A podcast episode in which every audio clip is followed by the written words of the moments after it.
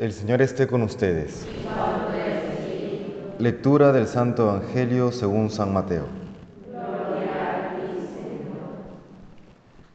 En aquel tiempo estaba Jesús hablando a la gente, cuando su madre y sus hermanos se presentaron fuera, tratando de hablar con él. Uno se lo avisó, Oye, tu madre y tus hermanos están fuera y quieren hablar contigo. Pero él contestó al que le avisaba, ¿quién es mi madre y quiénes son mis hermanos? Y señalando con la mano a los discípulos dijo, estos son mi madre y mis hermanos. El que cumple la voluntad de mi Padre del cielo, ese es mi hermano y mi hermana y mi madre. Palabra del Señor.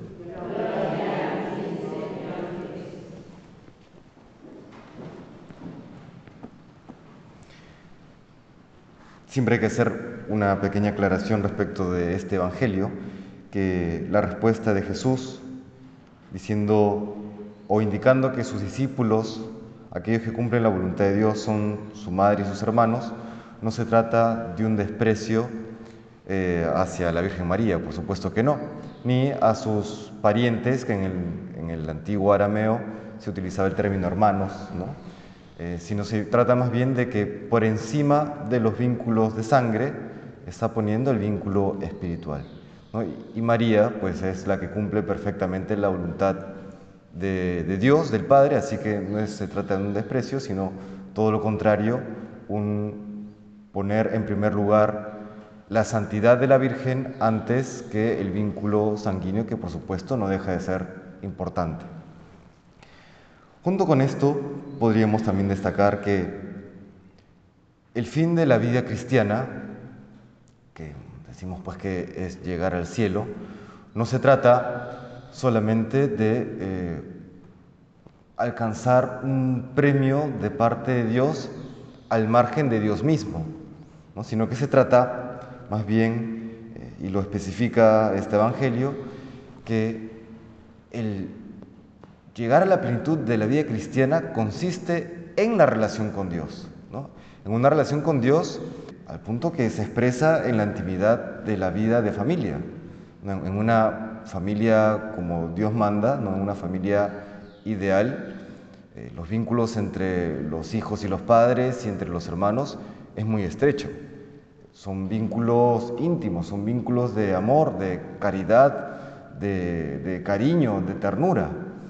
Ese, esos mismos vínculos que se viven en el seno de una familia lo podemos vivir con Dios, con la Santísima Trinidad, con el Señor, con los santos, con los ángeles, si es que cumplimos con la voluntad de Dios. El Señor hoy nos dice algo muy sencillo. ¿Quieres ser de la familia de Dios? Cumple la voluntad de Dios, nuestro Padre. Eso es, eso es. Él abre sus brazos para acogernos en su familia. Y nos dice, cumple mi voluntad. No como una especie eh, de chantaje, sino porque en ese cumplimiento de su voluntad encontramos nuestra plena realización y aquel cariño, aquel amor que todos buscamos. Eso es lo que nos dice Dios. Por encima de los vínculos sanguíneos está el vínculo espiritual y el cumplir la voluntad de Dios nos da la plena realización de quienes somos.